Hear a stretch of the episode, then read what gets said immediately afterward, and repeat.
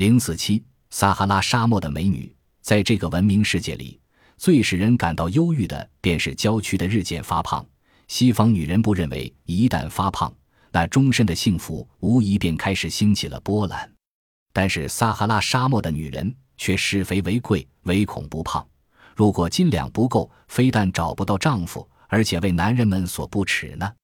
在撒哈拉沙漠的土人部落中，如果有一家生了个胖娃娃，便是族人之光；任何一个男人如果娶了一位肥胖的太太，便是莫大的光耀。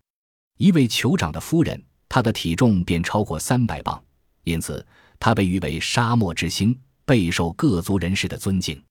由于风俗如此，使这一沙漠地带的每一个女人无不竞相研究求肥之道。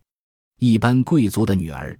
从七岁便开始由父母施以肥的训练，每日有女奴用油脂抹在身上，吃的是羊奶和含有丰富脂肪的油脂食物，从来就不运动或工作。除此之外，他们每日还要脱光衣服在软沙上转动打滚，而将身体上凹凸不平的部位完全磨平。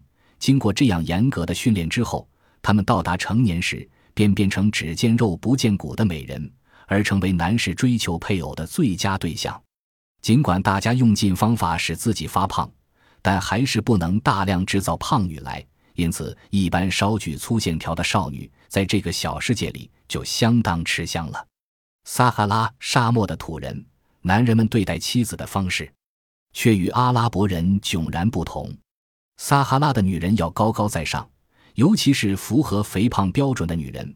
便常常趾高气昂地奴役丈夫，她们选择丈夫的标准是身材高大、体格强健、好勇斗根和热情如火的为上选。